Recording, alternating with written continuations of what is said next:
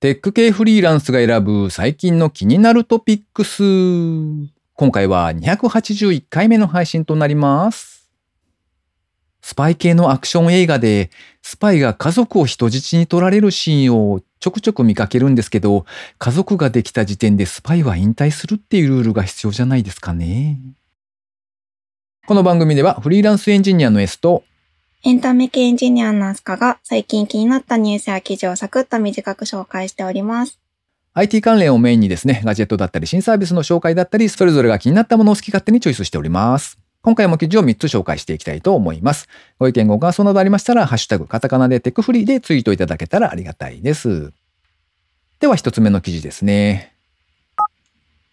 やばいと話題の日本の住所表記。何がそんなに大変？前輪に聞いた。こちらは IT メディアニュースで掲載されていた記事ですね。えーっと、日本の住所表記ですね。何々県、何々町とか、うんうんあのあたりの表記の問題ですね。それの正規化とか、名寄せみたいなお話がですね、ツイッター上で話題になっておりました。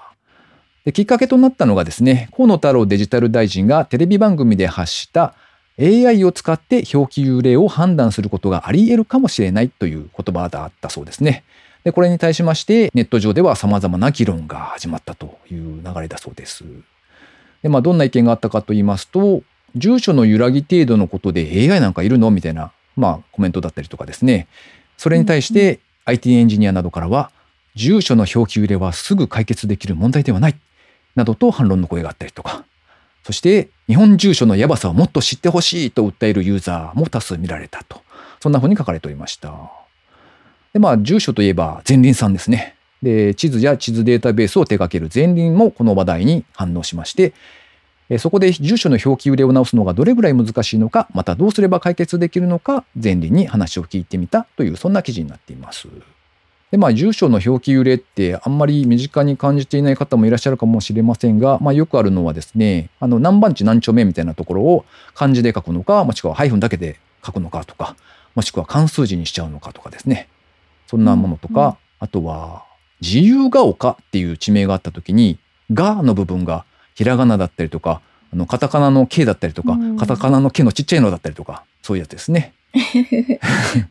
そういろいろなパターンがあるので、なかなか難しいというのが、まあ、ネタというか、まあそういうお話ですね。ん。そして、どうすれば住所の表記を売れば解消できるのかというお話で、前輪さんからのコメントとしましては、ベースレジストリというものを定める必要があるというお話が出ていました。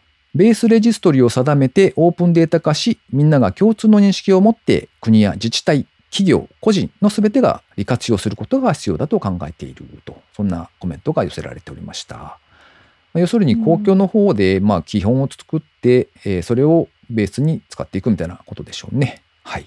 うん飛鳥さん、こんな住所のあたりの悩みとかにぶち当たったことは、うんうんありますね。お仕事とかで、もちろんその登録する方も悩むし、うんあと、適当に入ったやつを、こう、抽出したりとかするのも結構大変はいはいですね。なんかあの、漏れちゃいけないけど、なんかこう、考えがま足らなくって、漏れてしまったりとか、そのヒットしないみたいなああ、わかります。のがありますね。結局揺れたまま入っているので、データが。そこから出すときに、うんあのちゃんと抽出できないみたいなのは結構困った覚えがありますね。うんうんうん割と個人情報を扱うと住所に避けて通れないので、大体ね、エンジニアさんで個人情報を扱うような内容されたことがある人は、なんか大体困るんじゃないかと。思うんですけどうんやっぱそうですかね。うん。うんペさんはないですか？あんまり触ったこと。ありますあうん。結構ですよねうんうん SIR とかでね、なんかいろんな、そのお仕事に携わると結構いろいろなところで出てくるかなと思うんですよね。うん。ちなみになんですけど、うん。うん。北広島市っていう地名ってご存知ですか？北広島市。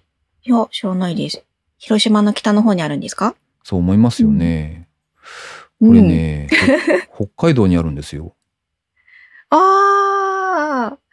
あ、それで言うと、うんあの、長崎っていう地名が都内にあるんですけど、ほうほう。最初聞いたとき、え？って思いました。字も一緒だし、なんか駅がある。るのかな？長崎っていう名前がつく、まあ、駅もあるので、うんうんうんあの、都内にですね。う。うんん。そそこだけ聞くと、え、どこの話？みたいな感じに、確かに。思いますねそ。うなんですよね。そう。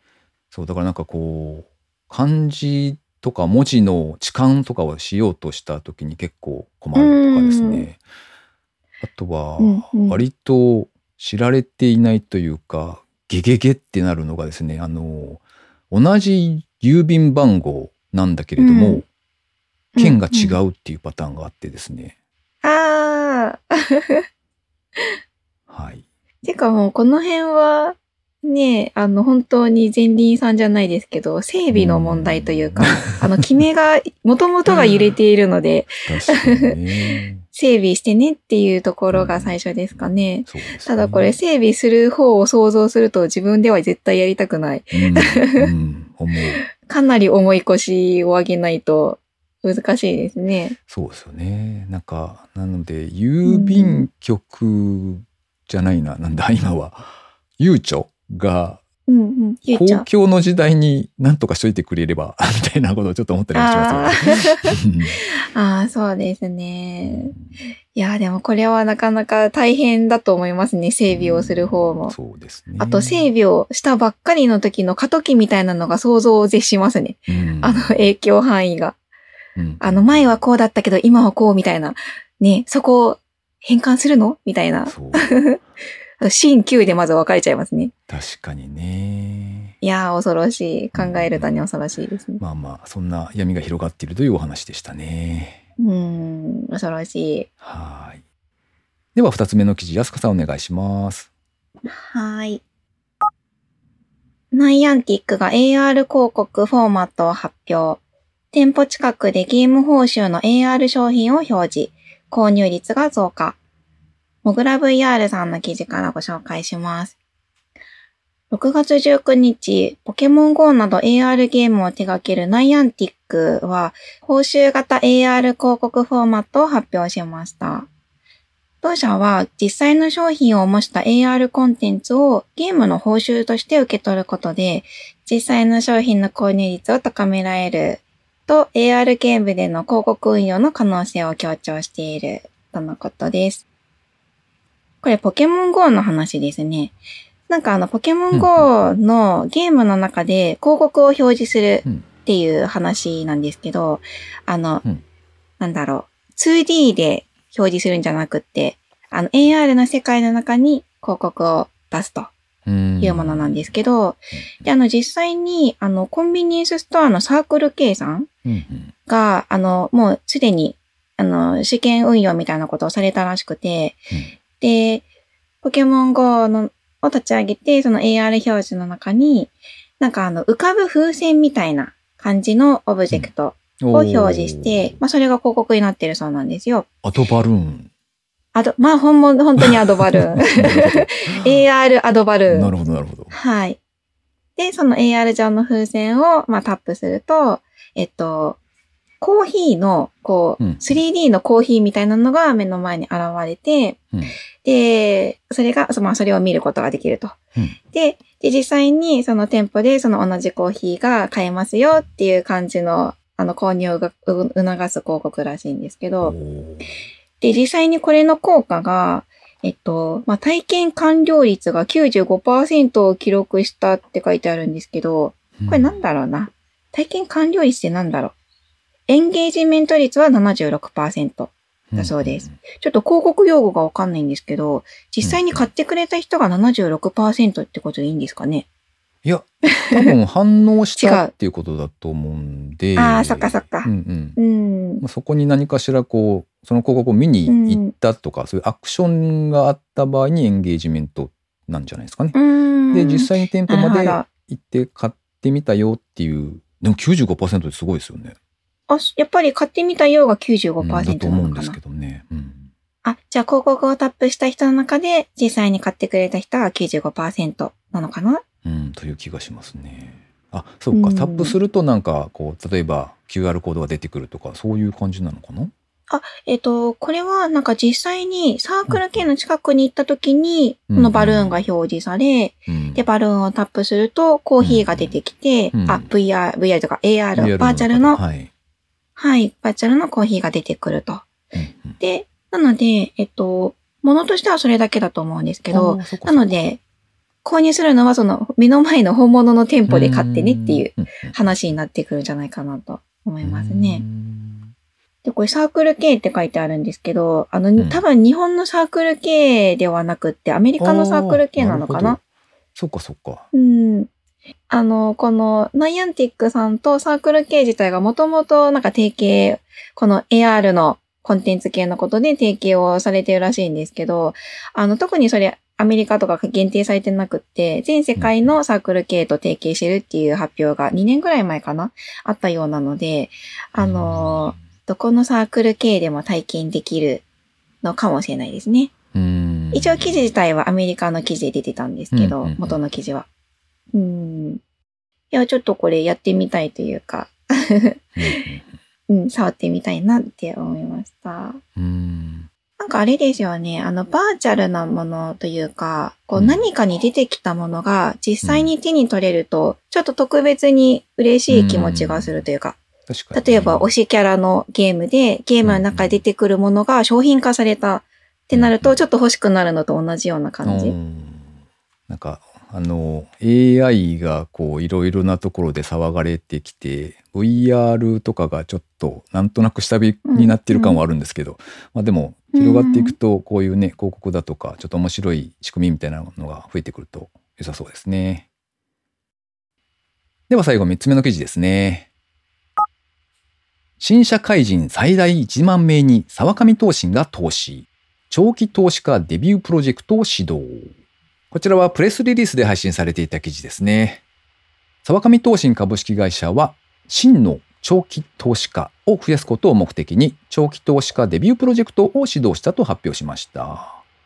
このプロジェクトはですね、次世代を担う若い世代に対しまして、沢上投信が最長3年間、毎月1000円を投資することで、真の誠のですね、長期投資家の育成を目指すものだそうです。お金についての本質的な学びの機会だったりとか、参加者同士が仲間となり支え合う場所を提供し、長期投資を実際にチャレンジする機会をサポートするとのことです。特徴としては3つありまして、1つ、お金の本質についての講座が受講できる長期投資プログラム。それから2つ目、毎月1000円を最長3年間、沢上投信が投資をしてくれると。そして3つ目、ファンド仲間は全国に11万人超え、新しい仲間との出会いがあると。そんなお話になっているそうですね。うんうんた、だ、参加条件が結構厳しいというか、かなり限られておりまして、2000年4月2日から2001年4月1日生まれの男女、うんそれから日本国居住者であること、それからエントリー期間中にエントリーが完了していることと、この3つが条件だそうですね。なので、えっ、と、新社会人1年目の方を対象としているっていう感じですね。なので、うん残念ながら、それ以外の方は 申し込みはできませんと。はい、それ以外の方です。はるか過去のお話ですな。うんうんでエントリー期間はですね、2023年の6月1日から2023年の8月31日まで。長期投資教育プログラムの受講期間はですね、2023年の7月4日にスタートしまして、2026年の6月30日まで。参加人数の上限がですね、1万名となっております。という、なんというか、まあ、あの、投資に関してきちんと教育をして、なおかつ、まあ、毎月うんうん1000円ではあるんですが、沢上投信の方からですね、お金を出してくれると。そんな嬉しいお話ではないですかというところですね。すごい太っ腹プログラムですね。1まあすね万人も3年間。一人3万円かける1万名だから最大300万の予算ということですな。うんうん。予算、計算しちゃ予った。算まで。計算しちゃまあでも、うんうんそうですね。もともとあの、沢上投資って名前聞いたことあります、ないというかあれないのかな？これ、なんか知ってるやも前に教えてもらったことあるかもですね。あーそこかな。まああの、投資っていう単語を聞くと、まあ、いわゆるそのデイトレーディングというかね、株でこう毎日張り付いて、トレードを繰り返すみたいなイメージが強いんですけれども、そうじゃなくて長期で投資をするのが良いよというお話を、まあ、なんというか、世に普及させたというかですね、割ともう何年前かわかんないんですけど、まあ、ここの会長さんが本を出したりとか、そんな感じで、えーうん長期の投資っていうものをやった方がいいよみたいなのを普及させたのがさわかみ投信かなという気がしますね。そそんなイメージ持ってますけど。はい。で、まあそこがこういう短期のトレーディングによって、こう儲けるとかそういうことではなくて、少しずつコツコツ増やしていこうねっていうのをこう普及させるためにやってるキャンペーンというところですね。これ割となんかお金をまあ出してくれるっていうのと、なんでしょう。講義みたいのがあるのかな？うん講座が受講できるって書いてあるので、ね、なんかそれも、それはそれで魅力的なんですが、なんか横のつながりができるみたいなのが一番なんかいいなと個人的にも思いました。うん結構なんかお金の話って自分から情報を取りに行くと、その、あの、こうせ世界にというか、一はい般的に拾いに行くと、うん怪しいものがいっぱい引っかかる と思う。そうなんですよ。で、見分けがつかないんですよね、よね心者だと。あの、私みたいに。うん。これまあは、この情報は合ってるのか合ってないのかわからないみたいなのもあるし、あと、詐欺なのかみたいなのとか、うんあと、ね、本当に信用していいのかみたいなのがちょっと心配になったりするんですけど、うんこういうところだったら、あの、割と信頼感が、うん こういうところに集まっている人だったら信頼感があるんじゃないかなってちょっと思いましたねそうで。すね。うん。まあちょっと集まってる人は、ね、いろんな人が集まるからちょっと、なんとも言えないとこではありますけど。そうですね。まあみんなギラギラしてる可能性もなきにしもあらずですけどね。いやいやごめんなさい。そんなことはないと思います。新社会人すごいな。まあまあ、うん。そうですね。こう、時間をかけることによって、こう少しずつだけれども、どんどん増えていくっていうのが、は、ね、うん期待できるとは思うので、まあ興味のある方がいらっしゃればですね、応募してみてはいかがかなというところですね。えちなみに、あくまでもですね、あの、ただ単にこの記事を紹介しただけで、ここがおすすめですよというわけではないので、えー申し込みに関しましては、皆さん個人の判断でお願いしたいというところですね。ということで、今回紹介する記事は以上となります。続きまして、番組にいただいたコメント紹介のコーナーですね。まずは、マラピョンさんからコメントいただきました。いつもありがとうございます。ありがとうございます。おー、ハマさんの登場だ。びっくりでワクワクです。ハサミとカイコンカッターが一緒になったハサミの音って案外わかりやすかったりするのかな？ハサミと音が似てたら当たり、当てにくいですよね。韓国は学生の頃に結構行っていましたね。ダンキンは食べたことないなえ、11.5%のビール美味しそうです。飲みたい。とコメントいただきました。こちらはあれですね、あの、東京の雑談というバーで収録した時の回のコメントですね。村ピョンさんからいただきまして、はい、浜さんも登場していただきましたね。うん、うん。あすかさんビール飲まれたんでしたっけ？ん？ビールですか？んその時ですか、はいその時飲み、飲んでましたよう。んいかがでした？うん、美味しかったです。ビールに目覚めました。おかげさまで。なんか、あんまりビールを飲まないというか、飲めないというか、苦手っておっしゃってた気がするんですけど。そうですね。ビール、日本のビールが苦手というか苦くて、うんまあそんなに美味しいと思えない感じ、うんちょっとお好きな方には申し訳ないんですけど。うんだったんですけど、まあここはクラフトビールっていうのもあるのか。うん。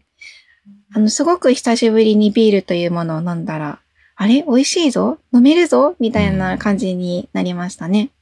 一応その後他のお店でもビールを飲んでみましたが、美味しかったので、あの、ビールに目覚めたまま、このままいけそうです。おー、素晴らしい。ビールの世界へようこそ。よわあ、うこそって、偉そうに僕が言うことじゃないですけどね、すいませんでした。え、そのビール好きですもんね。まあまあそうですね。割と好きですね。うん。でもあれじゃないですか、あの、大人の階段を登ったみたいな。うん、うん。一歩ずつ登っておりますね。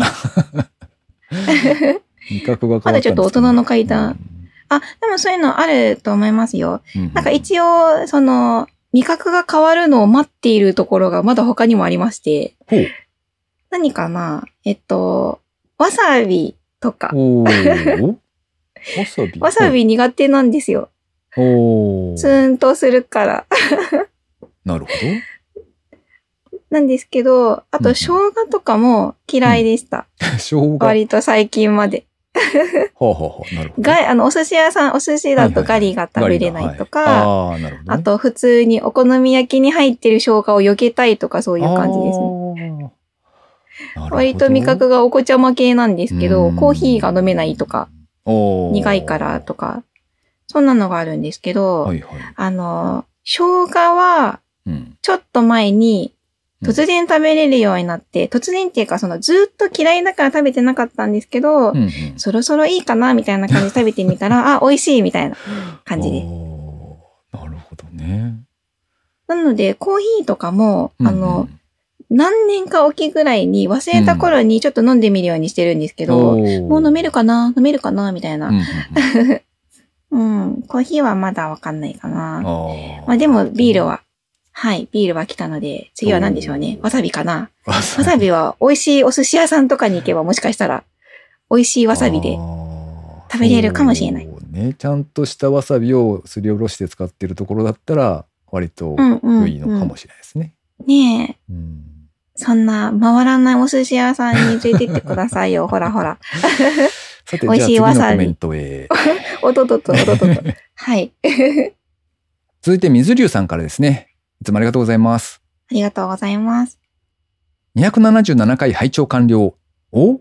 浜さんもパーソナリティとして出演されてる。技術書店14の会場では失礼しました。必死にどこかでお会いしたかの脳内検索してました。笑い。曖昧検索技術、迷子の検索に役立ってほしい。幼児がいる親御さんには切実な願い。はい。浜さんと水流さんが、あれですね、技術書店の14の会場で DR にお会いしたという話ですね。はい。それは、それはそうですね。すねどっかで、誰だ、誰だって脳内検索しますよね。うんわ、かる。あって一瞬凍りついた話ですよね。うん。曖昧検索技術のあの、あれですね。迷子の画像検索というのか、特徴検索か、みたいなのを AI がやってくれるみたいうな話ですね。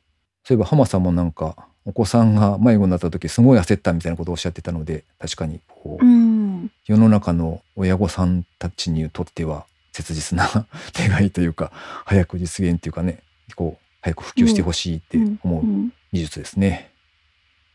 続いて、高道恵さんからコメントいただきました。いつもありがとうございます。ありがとうございます。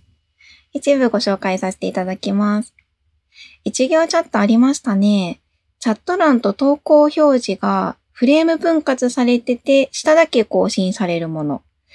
その後だと少し加工されてコメント、括弧 HTTP レスポンスの完了パケットを送らないことで定期的なデータ送信を可能にした企画、過去閉じるによるチャットなんかもありました。とコメントいただきました。うん。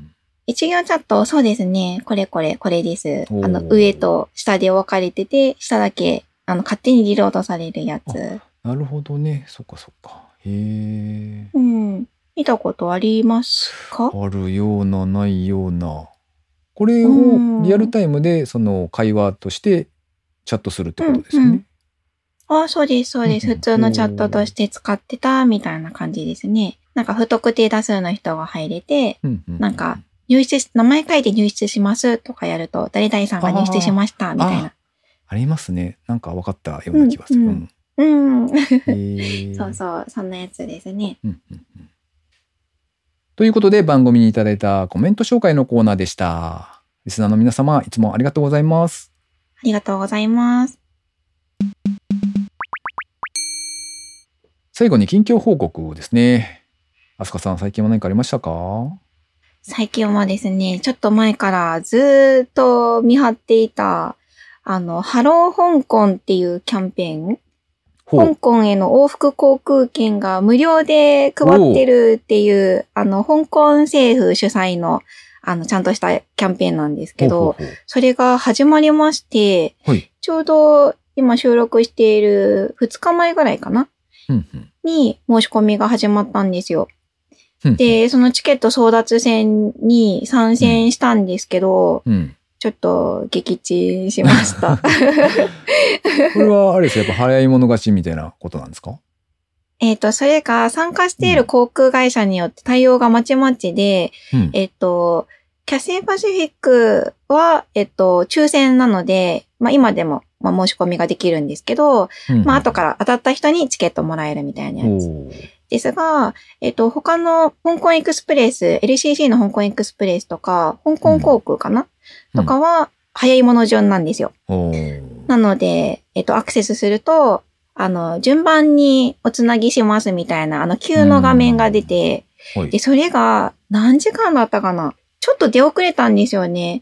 あの、うん。始まった時間の2時、1時間か2時間後ぐらいにアクセスした時に3時間待ちあったかな、おーで、まあ3時間ならね、ネットだし、待とうと思えば待てたんですけど、うんちょっとなんか仕事してたら、あの、見逃してしまって、あなたの番は何分前に、みたいな感じで順番が来て、で、並び直してね、みたいあな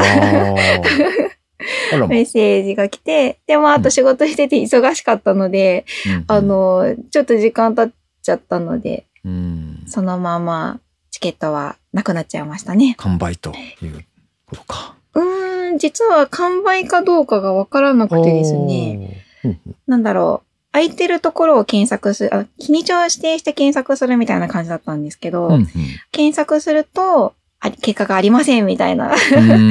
どの日付やっても結果がありません状態でした。なるほどね。香港エクスプレスがそんな感じでしたね。うんなんですけど、あ、そうだ、あの、名古屋済みの S さんに朗報なんですが、確か、香港航空の方、フルサービスの方が、はい。あの、名古屋初のだけ、まだあるらしいですよ。今も。今朝見たら、まだうん。売り切れってなってなかったんですよ。香港航空の方は、なんか、予定枚数が終わると、予定枚数終了ってちゃんと書いてくれてて、あの、東京とか大阪はもう終了してるんですけど、うん。名古屋発はまだあるって書いてあります。しかも枚数がすごい多くて、なんか東京100枚、大阪300枚に比べて、名古屋だけ700枚とかなんですよ、確か。よよよ？なのでもし、じゃないですか。いや、ちょっとチェックしてみてください。はい。あの、ほ香港航空さんですね。あとは福岡とかも余ってたかな今時点で。うーん。ただこれあれなんですよ。期間が、旅行期間が、えっと、もう日にちをがっつり決めておかなきゃいけないっていうのと、うんうんあのー、10月くらいまでの日にちしか行けないようになっているので、うんうんその日にちに行けるタイミングがあれば、みたいな感じではありますね。うんうーん。ああと余ってるとは言っても、あの土日とかは検索してました、まあまあしてみましたけど、埋まってました。そうでしょうね。うんなるほどな。そうですね。そうそうそう。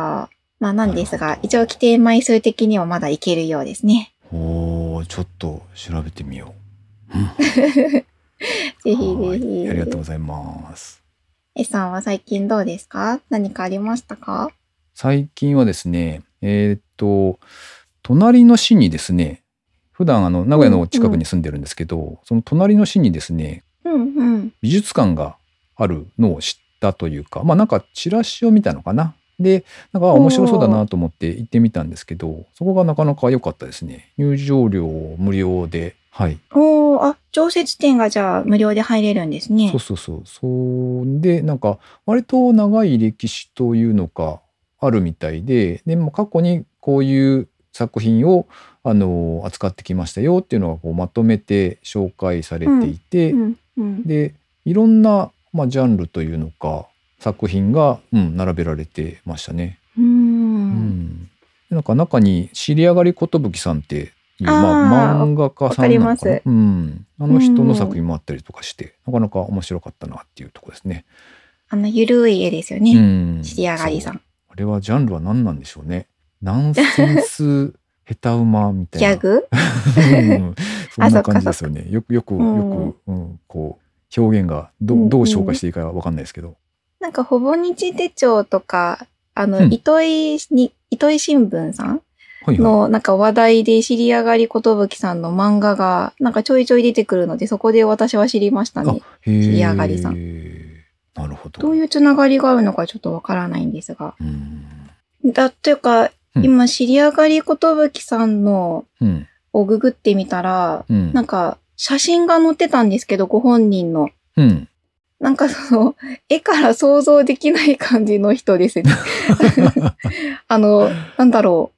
うーん、すごい失礼な言い方になっちゃうんですけど、とても普通というか、わかる。わかあのる。、なんて言うんでしょうね。うん。あの画風からすると、相当ぶっ飛んだ感じなのではと思っていたら、あまあまあまあ普通ですね、みたいな感じですね、多分ね。